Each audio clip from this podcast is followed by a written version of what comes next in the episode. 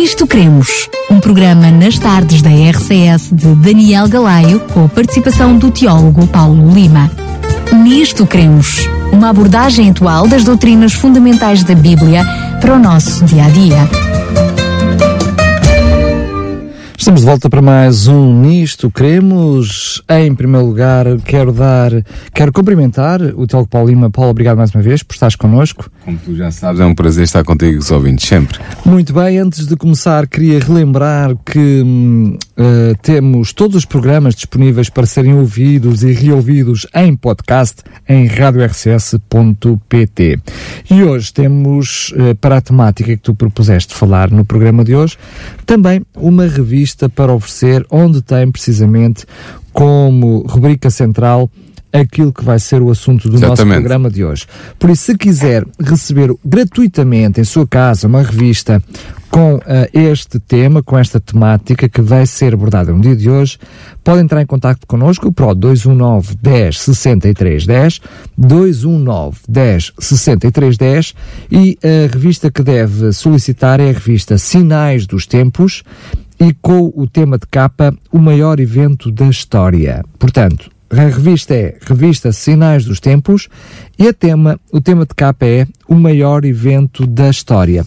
A rubrica, ou seja, a, a, a parte da revista que depois vai lhe ter interesse, que, que diz respeito ao programa de hoje, tem como título Parousia a segunda vinda de Jesus. Bem, Exatamente. Assim já, assim já estás a dizer o que é que vamos falar hoje. Já estou a dizer o que é que vamos falar hoje. Sim. Pois, exatamente. Eu, eu escolhi para, porque estamos a aproximar-nos do fim desta série de programas Nisto Queremos.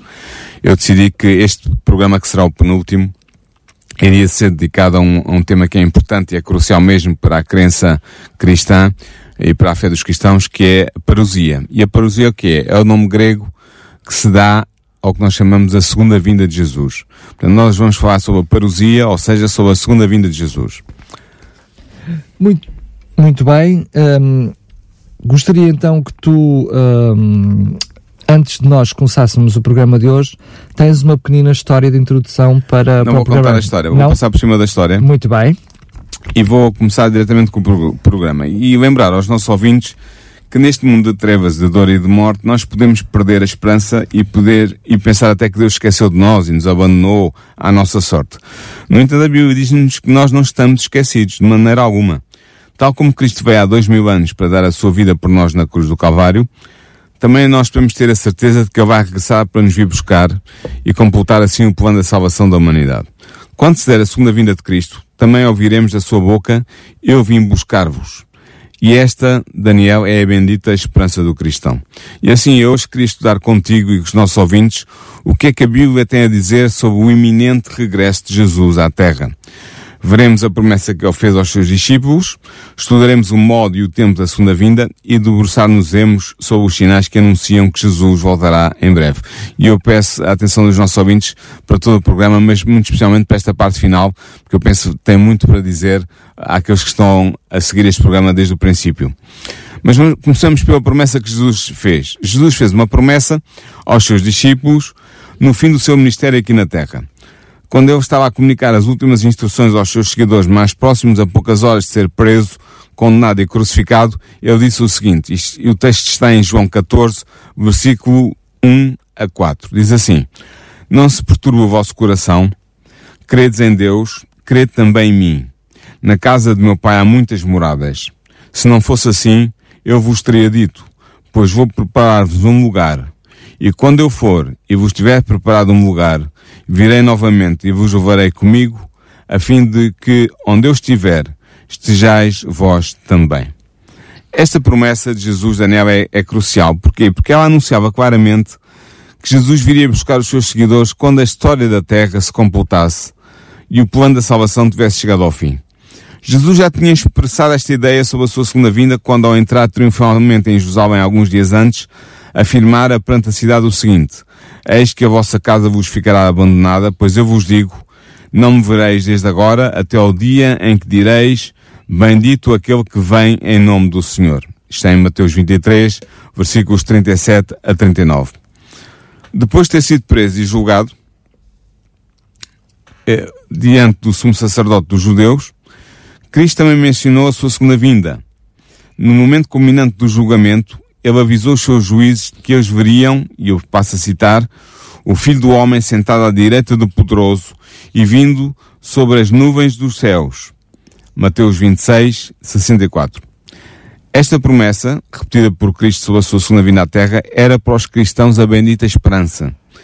E assim se compreende que o apóstolo Paulo encoraja os seus seguidores e os seguidores de Jesus a estarem firmes, diz-nos ele, aguardando a nossa bendita esperança, a manifestação da glória do nosso grande Deus e Salvador, Cristo Jesus. Isto é na Epístola de Tito, capítulo 2, versículos 13. A segunda vinda de Jesus de Cristo era efetivamente o anseio de todos os cristãos do tempo de Paulo. E ainda hoje os cristãos partilham o mesmo anseio. Mas podemos perguntar-nos, como é que a Bíblia descreve o modo da segunda vinda de Cristo? E ela, diz, diz. E ela é, um, é, é, real ou é assim alguma coisa literal? É, é, literal. Vamos ver o que é que os textos nos dizem. Nós podemos começar por nos lembrar o que tu estás a, a perguntar precisamente. Será que a segunda vinda de Jesus é um acontecimento real e literal? Quando Jesus ascendeu aos céus, depois da sua ressurreição e depois de ter terminado de instruir os seus discípulos sobre a respectiva missão, Atos 1.9 diz que ele foi elevado à vista deles e uma nuvem o ocultou aos seus olhos. Enquanto os discípulos olhavam para o céu vendo Jesus subir, dois anjos aproximaram-se deles e disseram-lhe, em Atos 1.11, Este Jesus, que foi arrebatado entre vós para o céu, assim virá do mesmo modo como o vistes partir para o céu. Portanto, o que é que isto permite concluir? Permite concluir que, segundo o testemunho dos anjos, a segunda vinda de Jesus será, de facto, realmente um evento real e literal. Não será algo simbólico, não é algo uh, etéreo, é um evento histórico que vai acontecer no fim do tempo. Na verdade, será um evento de tal modo real e de tal modo literal que os membros de todas as nações da Terra o verão regressar com os seus próprios olhos. Como escreveu o apóstolo João em Apocalipse 1.7, eis que ele vem com as nuvens e todos os olhos o verão, até mesmo os que o despassaram e todas as tribos da terra baterão no peito por causa dele. Sim, amém. Mateus 24:30 corrobora esta interpretação que o apóstolo João dá em Apocalipse 1:7. Ora, é precisamente porque a segunda vinda de Jesus será um acontecimento real e literal que ele a compara com o relâmpago. Tu lembras desta comparação de Jesus ter feito sim, uh, entre sim, a segunda sim. vinda dele e, e, o relâmpago? Claro que em Mateus 24, versículos 27 e 28 diz assim: Pois assim como o relâmpago parte do Oriente e brilha até ao poente, assim será a vinda do Filho do Homem. Onde estiver o cadáver, aí se ajuntarão os abutres. Portanto, o regresso de Cristo será real, será como o relâmpago. Não será apenas um evento universalmente visível, será também um acontecimento muito ruidoso. Segundo o apóstolo Paulo, Cristo descerá do céu, como ele diz, à voz do arcanjo e ao som da trombeta divina. Isto está escrito em 1 Tessalonicenses 4,16. E como consequência da manifestação gloriosa de Jesus, Pedro diz-nos que os céus desfarão com estrondo, os elementos devorados pelas chamas se dissolverão e a terra, juntamente com as suas obras, será consumida. Pedro diz-nos isto na segunda epístola de Pedro, capítulo 3, versículo 10. Esta dissolução dos elementos terrestres resultará da espantosa glória e majestade com que Jesus voltará à Terra. O Novo Testamento informa-nos que Jesus voltará não apenas com a sua glória, mas também com a glória de todos os santos anjos e ainda com a glória do próprio Deus, Deus Pai, porque Deus Pai virá com Jesus na regressa à Terra. É o que nos diz Mateus 16, versículo 27, Mateus 24, versículo 30 e Lucas 9, versículo 26. Nota Daniel, nota bem isto. Jesus volta à terra para recompensar os crentes com a vida eterna e para castigar os ímpios com a destruição. De facto, será na segunda vinda que ele retribuirá cada um de acordo com o seu comportamento, como diz Mateus 16, 27.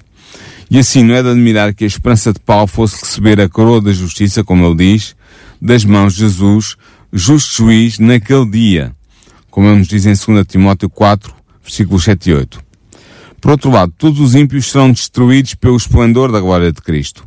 É o que nos diz 2 Tessalonicenses capítulo 1, versículos 6 a 10 e 2 de Pedro capítulo 3, versículos 7 e 10. Portanto, não é de admirar, Daniel, que a reação daqueles que não estão preparados para receber Jesus seja tão dramática. E Jesus escreve esta reação, a reação dos ímpios, daqueles que não se vão salvar, no momento, da vinda, no momento da vinda de Jesus. João descreve essa reação nos seguintes termos, em Apocalipse 6, versículos 15 e 16. O céu afastou-se como um livro que é enrolado. As montanhas todas e as ilhas foram removidas do seu lugar.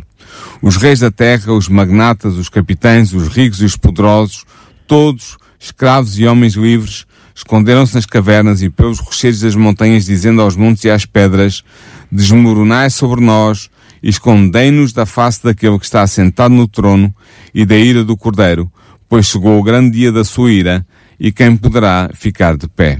Como eu disse, está em Apocalipse 6, versículo 15 e versículo 16. Mas a, a relação dos crentes que aguardavam a vinda de Jesus é bem distinta desta. É? Exatamente, é muito diferente. O apóstolo, o apóstolo não, o profeta Isaías transmite as palavras que estarão na boca dos crentes quando testemunharem o regresso de Cristo. Segundo o profeta, eles dirão, está registrado em Isaías 25, 9, os crentes dirão o seguinte, Vede, este é o nosso Deus, nele esperávamos, certos de que nos salvaria. Este é a Yahvé em quem esperávamos, exultemos, alegremos-nos na sua salvação. Portanto, como tu podes ver, a reação dos ímpios e a dos justos perante o mesmo evento, que é a vinda de Jesus, será radicalmente diferente, diametralmente oposta uma da outra. O que quer dizer que vão acontecer precisamente duas coisas, também ambas extraordinárias. Sim, é? no tempo da, da vinda de Jesus há dois acontecimentos extraordinários que acontecem. Os justos vivos são transformados, recebendo um corpo glorioso, e os justos mortos serão ressuscitados. A transformação gloriosa dos justos vivos é referida pelo apóstolo Paulo na sua primeira epístola aos Coríntios, onde ele escreveu o seguinte: Eis que vos dou a conhecer o mistério.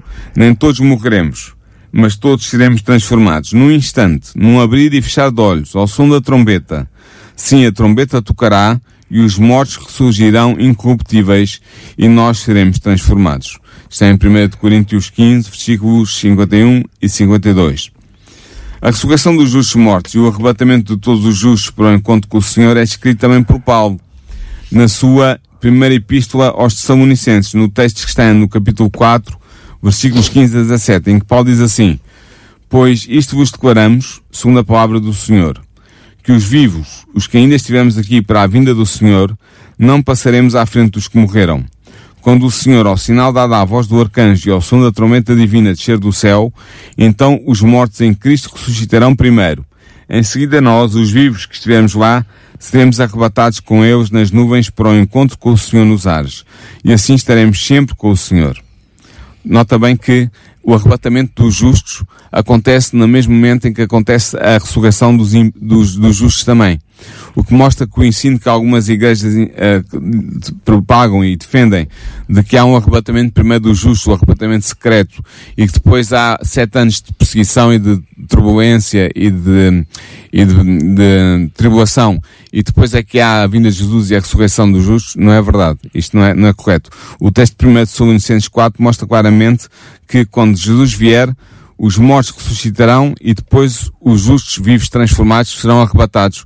E tanto os mortos como os justos vivos transformados serão arrebatados para o encontro com Jesus nos ares. Em simultâneo. Em simultâneo. O que quer dizer que também esta ideia, também ela não bíblica, mas infelizmente que tradicionalmente se vem instalando em diferentes denominações cristãs, que uh, os mortos, à medida que vão morrendo, vão imediatamente para o céu. Sim. Também os justos, não é? Os mortos justos, estás a pensar nos Sim, mortos os mortos justos, não é? Uh, justos ou justificados, chamamos, Sim, chamamos assim. exatamente. assim. Que vão imediatamente para o céu, não é? Uh, isso também não corresponde à verdade. Nós já fizemos aqui um programa inteiro sobre a questão da, da morte e da ressurreição e mostramos, penso eu, pela Bíblia, que realmente não é verdade. Uh, só para não deixar isto no ar, dizer um, no minuto, ou em meio minuto, que os mortos estão a, os mortos justos e os mortos em estão no pó da terra, estão a aguardar a ressurreição, a ressurreição dos justos acontecerá, como diz o texto de 1 São Licenses 4, com a vinda de Jesus, os justos são ressuscitados, e aí então terão a entrada na, na recompensa eterna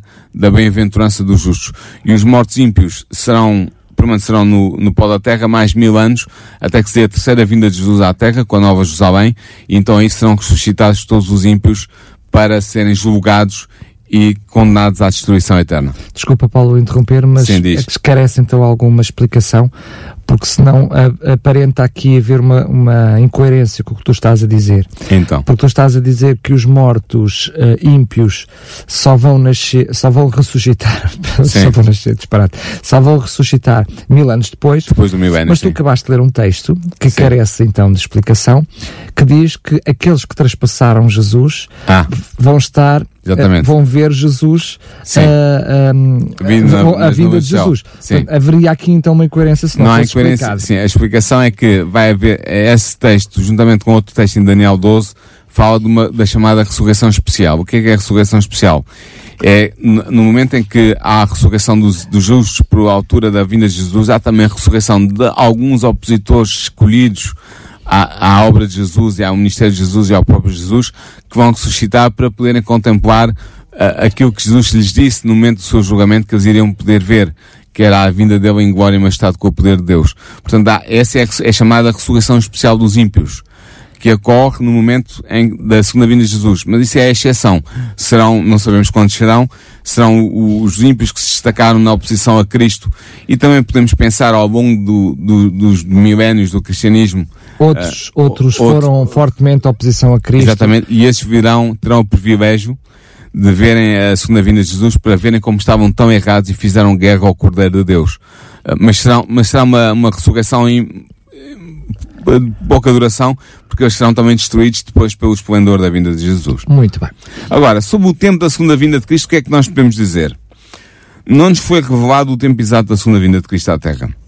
Segundo o próprio Jesus, Deus Pai é o único que sabe a hora e o dia do regresso de Cristo. É o que nos diz Mateus 24, 36. E é por isso que Jesus assemelha a sua segunda vinda ao assalto repentino e inesperado perpetrado por um ladrão numa casa em que todos estão a dormir. É a comparação que Jesus faz numa das suas pequenas microparábolas em Mateus 24, versículos 42 e 43. E portanto, quando Jesus regressar, os habitantes da terra que não o aguardam estão envolvidos nos seus afazeres cotidianos, sendo apanhados de surpresa. Segundo Jesus, em Mateus 24, versículos 37 a 41, eis o que vai acontecer. Jesus diz-nos o seguinte, como nos dias de Noé, será a vinda do Filho do Homem. Com efeito, como naqueles dias que procederam o dilúvio, estavam eles comendo e bebendo, casando-se e dando-se em casamento, até o dia em que Noé entrou na arca e não perceberam nada até que veio o dilúvio e os levou a todos. Assim acontecerá na vinda do Filho do Homem. E estarão dois homens no campo, um será tomado e outro deixado. Estarão duas mulheres moendo no moinho, uma será tomada e a outra deixada. Devido a este caráter inesperado do seu regresso, Jesus aconselhou os seus seguidores a estarem continuamente preparados. Ele disse o seguinte, Cuidai para que os vossos corações não fiquem pesados pela devassidão, pela embriaguez, pelas preocupações da vida, e não se abata repentinamente sobre vós aquele dia como um laço, pois ele sobrevirá a todos os habitantes da face de toda a terra. Ficai acordados, portanto, orando em todo o momento, para teres a força de escapar de tudo o que deve acontecer e de ficar de pé diante do Filho do Homem. É o que nos diz Jesus em Lucas 21, capítulo, versículos 34 a 36. O apóstolo Paulo também recomendou vivamente aos cristãos que vigiassem para que não fossem apanhados de surpresa pelo regresso de Jesus. Na primeira epístola aos Tessalonicenses, ele escreveu o seguinte: No tocante ao tempo e ao prazo, meus irmãos, é escusado escrever-vos, porque vós sabeis perfeitamente que o dia do Senhor virá como um ladrão noturno. Quando as pessoas disserem paz e segurança, então lhes sobrevirá repentina destruição, como as dores sobre a mulher grávida, e não poderão escapar. Vós, porém, meus irmãos, não andais em trevas, de modo que esse dia vos surpreenda como ladrão. Pois que todos vós sois filhos da luz, filhos do dia. Não somos da noite, nem das trevas. Portanto, não dormamos a exemplo dos outros, mas vigiemos e sejamos sóbrios. 1 Tessalonicenses 5, capi- versículos 1 a 6. Ora, o que acontece é que há, há aparentemente uma demora. Passaram-se dois mil anos, praticamente desde a promessa de Jesus de que viria novamente. Quando Jesus aparentemente disse aos discípulos que viria, não é? Exatamente. Eh, eh, Eles ainda esperavam, os, os próprios discípulos esperavam Jesus ainda Na sua era, vida. Na, na sua era, não é? Sim. Ah, esta aparente demora no cumprimento da promessa de Jesus tem levado alguns a pensar que ele nunca mais voltará. O apóstolo Pedro avisa aos cristãos para que não, se deixe, para que não deixem de estar alerta, aguardando o regresso de Cristo, pois há uma boa razão para a demora. E ele escreveu a seguinte advertência em 2 de Pedro, capítulo 3, versículos 9 a 14, e diz assim, O Senhor não está a dar cumprir a sua promessa, como pensam alguns, entendendo que há demora. O que ele está é usando paciência convosco, porque não quer que ninguém se perca, mas que todos venham a converter-se.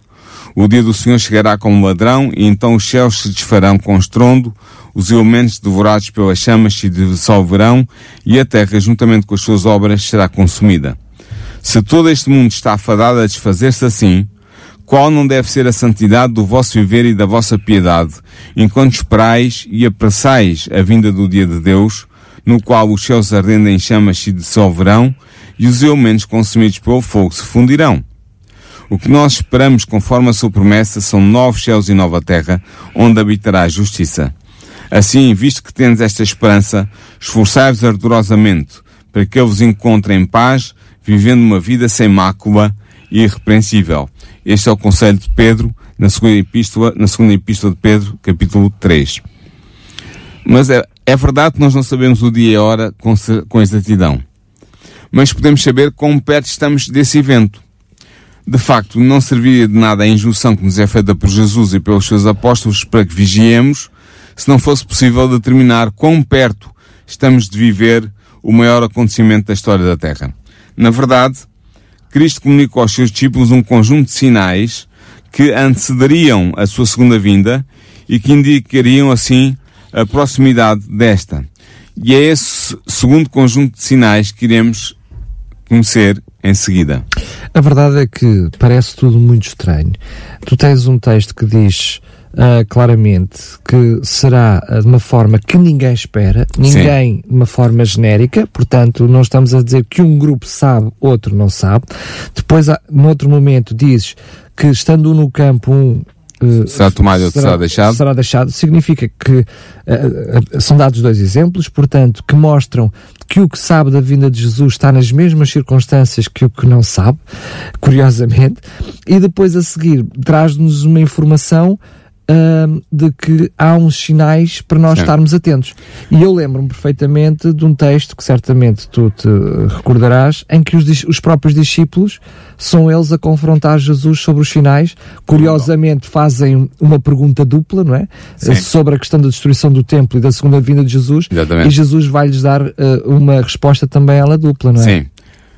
Uh, isso, isso estás-te a referir ao início da semana em que Jesus foi crucificado, Exatamente. quando os seus discípulos o interrogaram Exatamente. sobre quais seriam os sinais da sua segunda vinda e da consumação dos tempos. Está em Mateus 24, 3.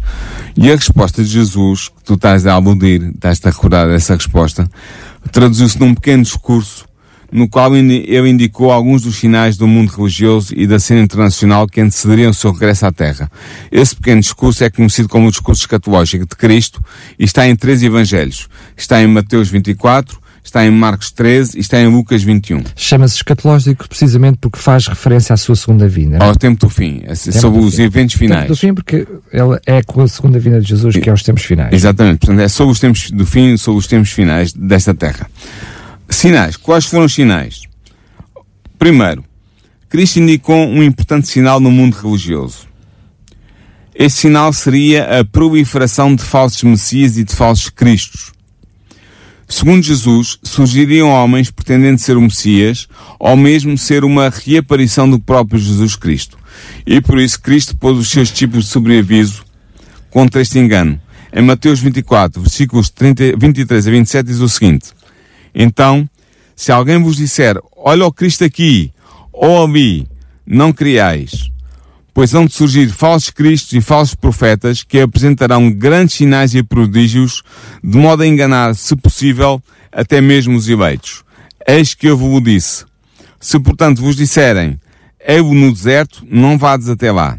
Eu em lugares retirados, não criais. Pois assim como o relâmpago parte do oriente e brilha até o poente, assim será a vinda do Filho do Homem. Isto está em Mateus 24, versículos 23 a 27. E depois em Mateus 24, no versículo 4 e 5, Jesus disse, Atenção para que ninguém vos engane, pois muitos virão em meu nome dizendo, o Cristo sou eu, e enganarão a muitos. Este é o primeiro grande sinal, a proliferação de Cristos, de falsos Cristos, de falsos Messias.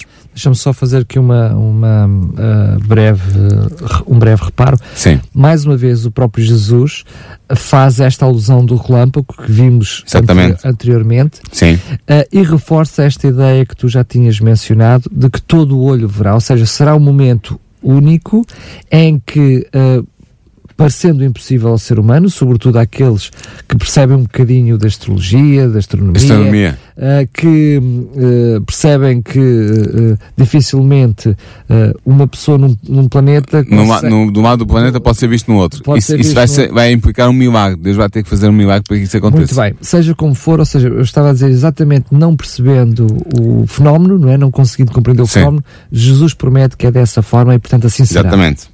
É interessante notar que o fenómeno histórico do surgimento dos falsos messias ao Cristo, que é o primeiro sinal que Jesus dá, começou precisamente após a vinda de Jesus, tal como ele tinha predito. O próprio Paulo queixou-se disso, não é? Sim, só entre o povo judeu já se manifestaram mais de 30 supostos messias, desde o, primeiro, desde o século II até o século XX. O primeiro foi Simón Bar Kokhba, que foi líder de uma revolta contra os romanos no primeiro terço do segundo século. O mais recente foi Menachem Mendel Schneerson, que nasceu em 1902 e morreu em 1994, foi líder do movimento ultra-ortodoxo Lubavitch no final do século XX. Entre os, isto foi entre os judeus. Entre os cristãos, apenas nos três últimos séculos, contam-se pelo menos 26 pessoas que pretenderam ser a, a reaparição ou a reencarnação de Jesus Cristo, o Filho de Deus. Desde Anne Lee, que viveu no século XIX, foi fundadora da seita cristã no século XVIII, perdão, fundadora da seita cristã dos Shakers, que pretendia ser a reencarnação de Cristo, até Apolo Kibuloi, que nasceu em 1950 e ainda está vivo, é líder da Igreja Restauracionista e afirma ser a reencarnação de Jesus. Entre estes dois pretendentes Cristos, destacaram-se dois que se tornaram mais conhecidos no final do século XX. Portanto, entre todos os, cre- os pretendentes Cristos, as 26 pessoas que nos últimos 300 anos, entre os cristãos que reclamaram ser Cristo, destacaram-se dois. David Corek, por exemplo, é daqueles que, que diria se calhar a maior parte dos nossos ouvintes Oh. Lembra-se, David Koresh, que morreu em 1993, que era líder do ramo dos, Davidi- dos Davidianos e que reclamava ser o Messias, o Filho de Deus, morreu violentamente quando a sede da sua seita foi tomada de assalto pelo FBI. Lembras-te disso? Lembro, deu, deu na televisão, nas notícias na altura. Perfeitamente. O Infelizmente outras pessoas morreram. Sim, morreram, muito, morreram várias pessoas foi- por causa disso, sim. Foi um momento trágico. O segundo Messias cristão recente foi Sun Myung Moon, que nasceu em 1920 e morreu em 2012, proclamou ser o Messias destinado a terminar a tarefa que Jesus deixara incompleta. Foi o fundador da Igreja da Unificação, que tem como missão a unificação do cristianismo. Agora nota bem isto, Daniel. Esta prolif- proliferação de falsos cristos verificou-se especialmente no século XX. E ela constitui assim um extraordinário cumprimento das palavras de Jesus que citamos, inicialmente mostrando que a sua segunda vinda está próxima, quando Jesus disse que viriam falsos cristos e falsos profetas. O segundo, um segundo sinal da, da segunda vinda de Jesus para breve ah, foi o facto de Jesus ter mencionado que se verificariam determinados sinais na cena internacional que apontariam para a iminência do seu regresso. Jesus disse o seguinte: Haveis de ouvir sobre guerras e rumores de guerras. Cuidado para não vos alarmardes. É preciso que aconteçam, mas ainda não é o fim. Pois se levantará nação contra nação e reino contra reino, e haverá fomes e terremotos em todos os lugares. Tudo isto será o princípio das dores. Mateus 24, 6 a 8. E depois em Lucas 21, 9 a 11, ele diz assim: Quando ouvides falar de guerras e sublevações, não vos atemorizeis, pois é preciso que primeiro aconteça isso, mas não será logo o fim. Disse-lhes então, levantar-se-á nação contra nação e reino contra reino, e haverá grandes terremotos e pestes e fomes em todos os lugares. Aparecerão fenómenos pavorosos e grandes sinais vindos dos céus. Ora, é interessante o facto de Jesus mencionar estes sinais na cena internacional como sendo, diz ele, o princípio das dores que apontariam para o seu regresso à Terra. A impressão que nós ficamos é que os fenómenos indicados por Jesus, guerras, terremotos, pestes e fomes, iriam suceder-se em crescendo, aumentando de frequência e de intensidade até que se desse a segunda vinda. É por isso que Jesus compara tais fenómenos com as dores de parto de uma mulher grávida. Como é bem sabido, as dores de parto começam com uma frequência espaçada e uma intensidade baixa e vão aumentando em frequência e em intensidade até que se dá o parto. Vejamos o caso das guerras, que Jesus cita como exemplo. Mas não, isso, Jesus cita algo que no seu próprio tempo já existia, não é? Sim. A existência de guerras entre nações não era novidade no tempo de Cristo. E nos últimos 20 séculos elas têm acontecido com muita frequência. No entanto, no século XX, parece ter havido um crescente número de guerras e de revoluções, não só um crescente número, mas também um aumento da intensidade dos conflitos armados. Basta recordar que as duas grandes guerras, que envolveram milhões de soldados e causaram milhões de mortos, ocorreram precisamente na primeira metade do século XX. Na segunda metade do século XX, os múltiplos conflitos armados suscitados pela Guerra Fria também fizeram vários milhões de vítimas. Agora, tomemos o caso dos terremotos, que Jesus também cita. O Serviço Geológico dos Estados Unidos estima que desde 1900 tem havido por ano uma média de 18 grandes terremotos, com uma magnitude situada entre 7.0 e 7.9, e um super terremoto de magnitude 8.0 ou superior. Também se tem notado recentemente um aumento do número de grandes terremotos. Quanto às pestes, às pestes que, eh, que Jesus também referiu, é verdade que elas sempre existiram, mas o século XX tem assistido a um grande e elevado número de pandemias, Basta pensar na pandemia da gripe espanhola, entre 1918 e 1920, que ceifou a vida a cerca de 100 milhões de pessoas, ou seja, 5% da população mundial dessa época. Podemos pensar também, mais recentemente, na pandemia da SIDA, que matou até hoje mais de 30 milhões de pessoas em todo o mundo e que certamente continuará a ceifar muitas vidas. Finalmente, Jesus também indica as fomes como sinal do fim. Também as fomes não eram novidade no tempo de Jesus mas no século XX elas têm tirado a vida a muitos milhões de pessoas. A Organização Mundial de Saúde considera que a fome é a maior ameaça à saúde pública mundial. Esta organização calcula que a subnutrição afeta atualmente 842 milhões de pessoas, ou, cerca, ou seja, cerca de 12,5% da população mundial.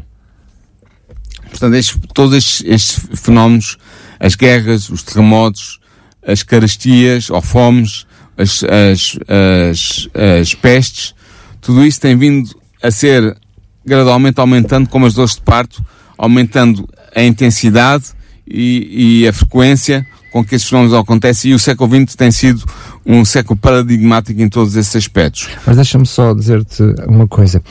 Mas como tu disseste bem, se é algo crescendo, Sim. eu nunca sei se estou no momento porque nunca sei se amanhã ainda vai ser pior do que é hoje. Mas graças a Deus. Podemos saber que vai ser pior, sim. Sim, mas se, Jesus pode vir hoje e já não chega a ser pior. Ou seja, eu não sei em que estágio estou. Mas graças a Deus que Jesus não nos dá só uh, este tipo de sinal, Sim. que sendo crescendo nós nunca saberíamos quando é que é o epígrafo, o, o, o, o epílogo, não é? Sim. quando estamos no, no, no ponto máximo. Né? Exatamente. Uh, uma das características também que eu acho impressionante tem a ver com a personalidade do ser humano, não é? Sim. O, Apolo, o apóstolo Paulo acrescenta mais um sinal da iminência da segunda vinda de Jesus. É um sinal muito interessante, porque trata-se de um sinal que envolve as condições morais e sociais que antecederão o regresso de Cristo. Escrevendo ao seu colaborador Timóteo, Paulo afirmou o seguinte, em Timóteo 3, Timóteo 3,15. Sabe, porém, o seguinte, nos últimos dias sobrevirão momento, momentos difíceis. Os homens serão egoístas, gananciosos, jactanciosos, soberbos, blasfemos, rebeldes com os pais, ingratos, iníquos, sem afeto, implacáveis, mentirosos, incontinentes, cruéis, inimigos do bem, traidores, atrevidos, infatuados, mais amigos dos prazeres do que de Deus, guardarão a aparência de piedade, negando-lhe, entretanto, o poder. Ora, esta é a perfeita descrição dos traços de caráter que caracterizam muitos dos seres humanos que vivem no nosso século, especialmente nas sociedades ocidentais pós-modernas e pós-cristãs. É verdade Não... que este que tivemos sempre na sociedade pessoas assim. Sim. Infelizmente tivemos pessoas assim. Mas nos dias de hoje, quando ouvimos falar em crise económica, crise social, uh, crise moral, crise e, ética, moral e ética e de valores. Portanto, quando nós hoje em dia, mesmo no meio não cristão, se ouve falar neste tipo de crises, significa, quer queiramos, quer não, há uma consciência global de que uh, os princípios morais estão largamente afetados, não é? Exatamente. E é isso mesmo que Paulo estava aqui a dizer a Timóteo, e isso nós não é preciso acrescentar muito mais à correção desta descrição, porque ela descreve perfeitamente as condições morais da nossa sociedade. Claro. E todos nós temos a experiência pessoal disso que, disso que isto é mesmo assim. O último sinal dos tempos que aponta para a iminente segunda vinda de Cristo foi também indicado por Jesus e ele comunicou aos seus discípulos em Mateus 24, 14. É, é um sinal, está dito em, numa frase lapidar, mas é o sinal talvez mais importante. Jesus disse assim, e este Evangelho do Reino será proclamado no mundo inteiro como testemunha a todas as nações, e então virá o fim. Ora, esta era uma predição muito ousada sobre o futuro de um movimento, um movimento cristão, a Igreja Cristã, que à data em que Jesus pronunciou esta predição ainda nem sequer tinha sido iniciado. No entanto, ao longo dos dois mil anos seguintes, o Evangelho de Cristo foi espalhando pelas nações do mundo. E no início do século XIX houve uma grande explosão na proclamação do Evangelho causada pelo grande crescimento das missões cristãs em todo o mundo. Hoje o cristianismo é a religião mundial com o maior número de aderentes. A Igreja Adventista do Sétimo Dia participa ativamente neste movimento de expansão do Evangelho dos, dos 232 países reconhecidos pelas Nações Unidas, a Igreja Adventista do Sétimo Dia está presente em 208 e prossegue a sua expansão mundial, sendo uma das igrejas com maior índice de crescimento no mundo e contando presentemente com 20 milhões de membros. Com os meios de comunicação de massas ao dispor dos missionários cristãos, nomeadamente dos missionários adventistas, a tarefa de levar o Evangelho a todo o mundo encontra-se facilitada e poderá ser terminada muito, muito em breve. E assim, a expansão do Evangelho é mais um sinal da iminente segunda vinda de Cristo que se está a cumprir diante dos nossos olhos. Eu diria mesmo que é o sinal mais importante. Ora, perante todos estes sinais que apontam para a iminência do regresso de Jesus à Terra, de que modo devemos reagir? Cristo fez saber como deveriam reagir os seus discípulos diante da multiplicação dos sinais. Ele disse-lhes o seguinte, em Mateus 24, versículos 32 e 33. Aprendei da figueira esta parábola. Quando o seu ramo se torna tenro e as suas folhas começam a brotar, sabeis que o verão está próximo. Da mesma forma também vós, quando virdes todas estas coisas, sabei que ele está próximo às portas. A verdade, Daniel, é que Jesus não pode suportar muito mais o atual estado do mundo. Em breve ele irá cumprir a sua promessa e regressará à terra para vir buscar aqueles que o aguardam. E nós, eu, tu e cada ouvinte que está do outro lado deste rádio, podemos fazer parte do grupo que será resgatado por Cristo, o grupo dos salvos, se colocarmos hoje a nossa fé em Cristo e fizermos dele o nosso Salvador pessoal. E por isso eu tenho um apelo hoje para os nossos ouvintes. Eu não termino frequentemente os programas com apelo, mas hoje vou terminar com um apelo. Você que me está a ouvir aí desse lado, hoje, aceite neste momento Jesus como seu Salvador. Prepare-se para o maior evento da história do nosso mundo. Não se deixe surpreender pelo regresso de Cristo, pois assim perderá a vida eterna que Ele lhe quer oferecer. Coloque a sua fé em Jesus hoje mesmo e eu posso lhe garantir que será um dos felizes vencedores no fim da história deste mundo. Muito bem, Paulo, quero te agradecer por este programa, sendo que para fechar esta, esta ronda de programas, esta série de programas do Nisto Queremos, ainda vamos ter mais um último programa. Exatamente. Qual é o título do programa? Qual é a temática do programa? A temática do programa é sobre a promessa que Jesus fez aos seus discípulos uh, de um futuro melhor e de um mundo melhor. Vamos ver o que é que será essa promessa nomeadamente vamos abordar o tema da nova terra, onde os remidos habitarão por toda a eternidade. Esse vai ser o nosso último programa desta série de programas Nisto Queremos. Muito bem, eu poderia dizer, hum, já sabemos que Jesus vem à terra, não sabemos quando ele vem exatamente, mas sabemos que está próximo, e, e depois, o que é que acontece? É isso que tu nos vais trazer no próximo programa. E exatamente. depois, Jesus vem e depois, não é, Paulo? Muito bem, para si que está desse lado, quero relembrar que temos uma revista para lhe oferecer com a temática do programa de hoje, com todos os versículos. Foi precisamente hum, a revista que serviu de apoio ao programa de hoje e para a receber totalmente gratuita, basta entrar em contato connosco, ligar para nós através do 219 10 63 10 219 10 63 10 e receberá então gratuitamente a revista Sinais dos Tempos, é esta a revista que deve solicitar, com o tema de capa O Maior Evento da História. Portanto, é a revista Sinais dos Tempos, com o título de capa O Maior Evento da História. É esta a, a revista que diz respeito ao programa de hoje. Para terminar, relembro mais uma vez que quer este, quer todos os outros programas são disponíveis em podcast, em radiorcs.pt, no separador programas e neste caso concreto, o programa Nisto Queremos. Agora sim, Paulo, obrigado mais uma vez e é um prazer, até, até a próxima. Nisto Cremos, um programa nas tardes da RCS de Daniel Galaio, com a participação do teólogo Paulo Lima. Nisto Cremos, uma abordagem atual das doutrinas fundamentais da Bíblia para o nosso dia a dia.